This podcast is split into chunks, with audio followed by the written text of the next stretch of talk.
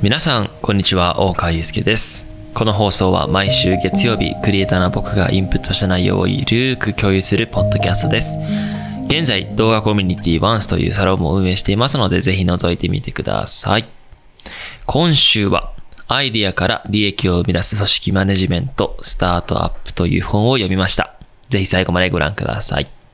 実はね、この本はですね、あの、モノグラフの堀口くん、皆さん知ってる方いると思うんですが、えー、堀口くんとですね、以前、えー YouTube の収録を一緒にして、その後ご飯食べに行ったんですね。で、その時にいろいろお話をしていて、いや、この本いいぞと。僕が、あの、課題に感じていることを解決してくれるぞと。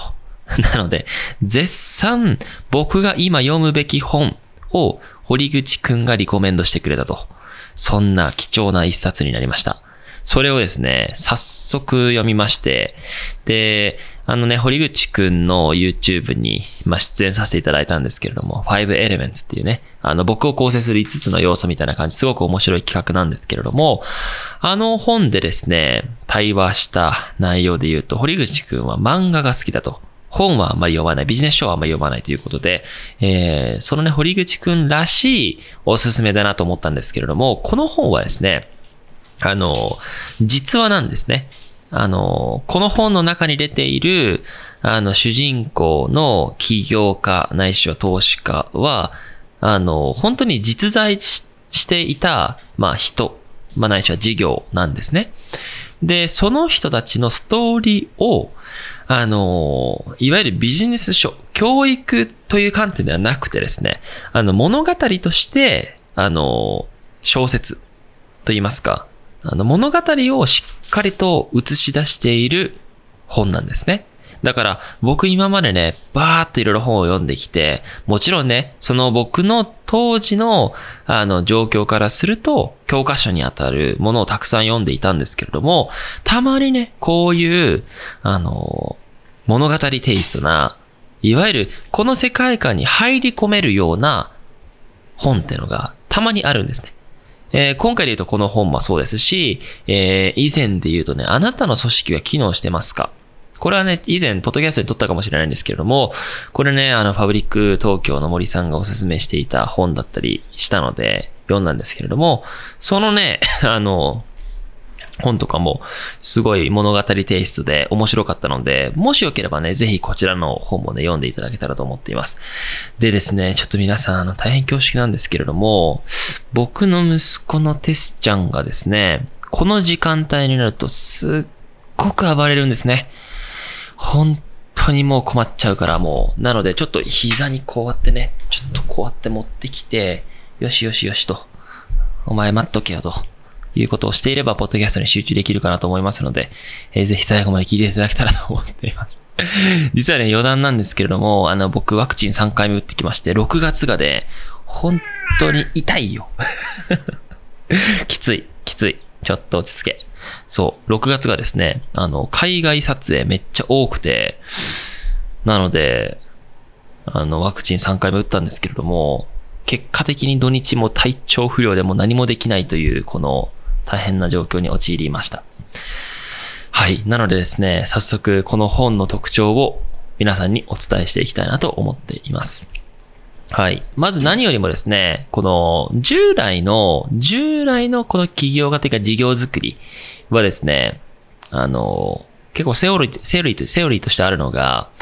アイディア、商品作り、ブランド、顧客。これが、あの、失敗する起業家の例だと。アイディアからもすぐ商品作って、ブランド作って顧客。これね、本当にね、読んで思ったんですけれども、結構自分こういう作り方してんじゃないかと。まあこれは状況が違くて、まあ僕はね、言うてもインフルエンサーで発信者で、で、そこでユーザーさんと繋がっているからこそ、もうすでに顧客の課題みたいなものを認識しているから、アイディア、商品作り、ブランドみたいな感じの流れになっているんだけれども、本当はですね、アイディア、そして顧客、商品作り、ブランドと順番が違うですね。まずアイディア、えー原石があって、次に顧客のその課題解決に、まあ、えー次の第、第2、セカンドとして機能していると。なアイディア、商品作りっていう、えーその仮説というかその課題が明確にない段階で商品作りをして、ブランド作りをしても無駄だって言うんですね。アイディアと、まずは顧客の課題、そして商品、そこから商品作りをして、えーま、ヒアリングも含めてやって、ブランドが確立するっていう順番が違うと。で、これがものすごく大事だっていうんですね。僕はもうこれをもう早速スクショしてですね、あの、会社のメンバーにシェアしたりとか、まあ、あの、当たり前なんだけれども、で、自分たちもやってるんだけれども、改めてこういう風に図解されるとですね、やっぱ、改めて次回の念じゃないけれども、再度確認しようと。で、これを読んで、実際に行動につながりました。あの、堀口君ありがとうございます。あの、本当に僕、コミュニティを持ってるってことが、もうものすごく、あの、優位性があってですね、優位性というか、素晴らしいアセットだなと思うんですけれども、やっぱり、まあね、ワンスっていうそのコミュニティでバイアスがかかってるかもしれないけれども、熱狂的な、まあ、コミュニティメンバーがいるんですね。で、その方と直接こうやってオンライン上で話して、潜在的な課題を認識することができる。こんなね、ものづくりをする過程で、いろんなユーザーさんの課題を見つけられるっていうのは、この上なく、あの、事業を成長する、その、手段としては大きいのかなと思っています。なので、僕はね、あの、最近、この立ち上げた Q っていうカメラアクセサリー、イメージングブランドもですね、あの、こういうコミュニティの、あの、ユーザーさんの課題をしっかりと見ながら作っているという、まあ、だからこそこれをお勧めしてくれた堀口くんのさんさすがだなと思うんですけれども、あの、まあ、優れた起業家はまずね、この順番が違うぞということです。で、まあ、次はですね、顧客っていうものを理解した上で、顧客のその生活に付加価値をもたらす商品を作ると。これもまあ当たり前のようでものすごく大事なんだけれども、今回のこの、あの、本の中身って、いわゆる、失敗する起業家と、え成功したその、まあ、投資家、アントレプレナーですね。一回事業売却をして、そこから投資家になる人たち結構多いんだけれども、その人たちの出会いというか、あの、お話なんですね。で、その失敗している起業家も事業を畳もうと思って、まあ、投げやりでポーカーやり始めてるんだけれども、まあ、もちろんそのポーカーも最終勝つんだけどね。勝つんだけど、えーそのプロセスで、その失敗した起業家がなぜ失敗しているのかっていうのを見つけ出すっていう本なんですね。だから、この失敗してる起業家は、いわゆる自分のその欲しいものとか、自分が成したいものを間違った仮説のまま継続してしまって、結果的に誰にも求められないプロダクトを作ってしまったと。これが今回のその本質的な問いですね。ほとんどの起業家はアイディアがあって、で、勝手に仮説を立てて商品作りをしてしまう。リスクを取ってね。それ自体はもちろんいいと思うんだけども。そこからまブランドを形成して。で、最終ユーザーに買ってもらうでしょいいものは届くでしょっていうので、あ、全然売れません。じゃ失敗です。っていうのが、ほとんどの企業家だと。だけれども、人は、ビジョンは買わないんだと。問題解決してくれるものを買う。これは、大義を掲げまくっている僕にとっては、ものすごく重要な 内容でした。もちろんね、大義を掲げるってことはものすごく重要で、えーそれによっていろんな人たちと仕事することができる。仲間を集めることができるってことは間違いない。ただ、大義を掲げすぎると実態が甘くなるっていう以前にも言ったことで、人はビジョンは買わないと。結局は、ビジョンじゃなくて、自分の課題を解決してくれるプロダクトを買うんですね。だから、しっかりとそのアイディアがあった段階で、顧客のヒアリングをして、で、まあ、この後にもあるんですけれども、偏頭痛がするほどの課題を見つけ出すんだと。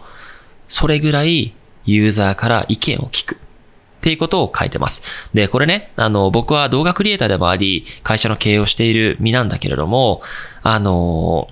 これって、すべてに共通して言えるんですね。これは事業作りだけじゃなくて、クリエイター、ないしは仕事をしている方全員に言えます。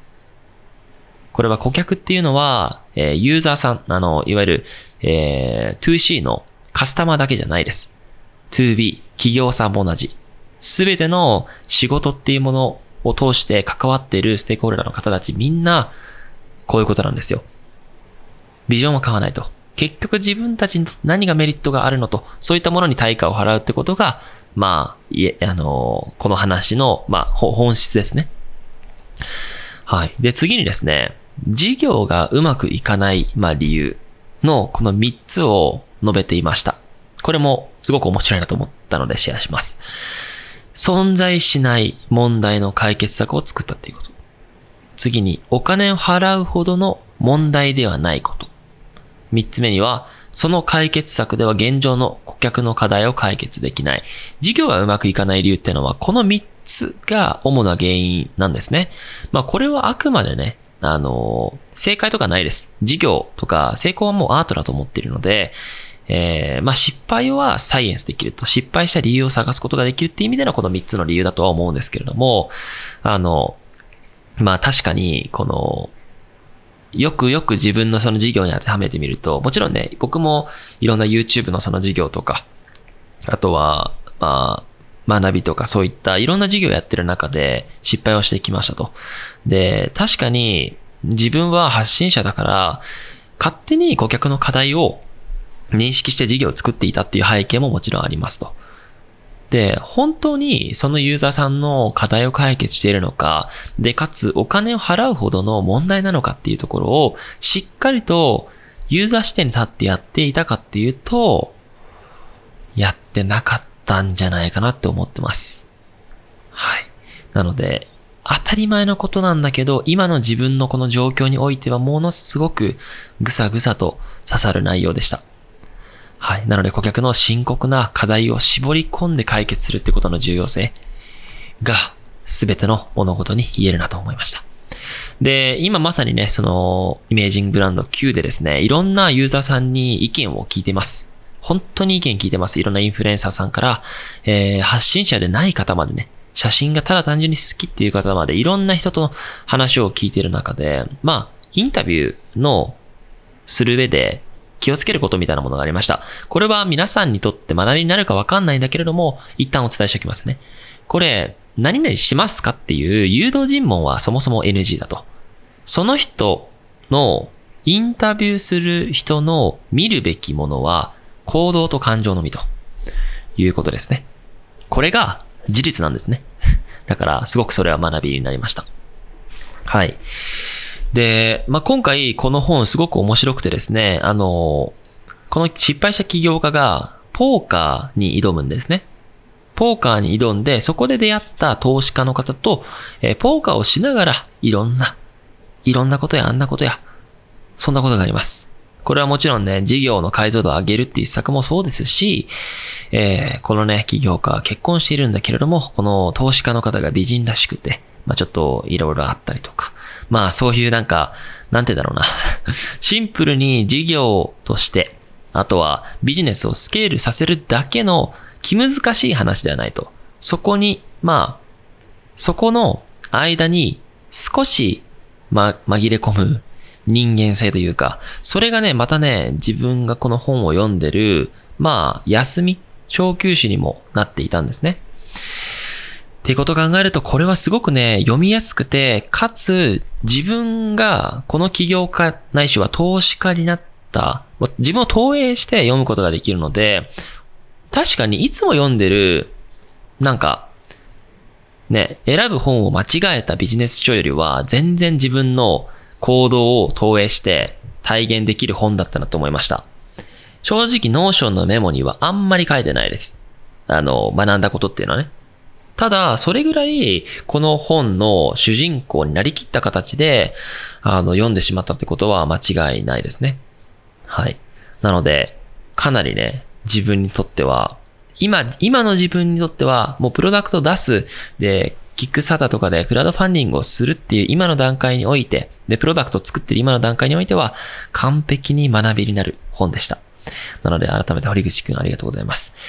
はい。そんな感じでね、まあ今週も、正直、今週ね、5冊ぐらい読みました、本。5冊ぐらい。まあ、パーっていうのだけなんですけれども、この本はすごく良書だったのでご紹介させていただきました。えー、基本的にはね、毎週月曜日にインプットした本を皆さんに共有させていただきますので、今後ともよろしくお願いします。そして、えー、このポッドキャストの感想とかは、Twitter、ハッシュタグ大川祐介の部屋や YouTube のコメント、たくさんお待ちしています。今日も最後までご覧いただきありがとうございました。それでは皆さん、バイチャー。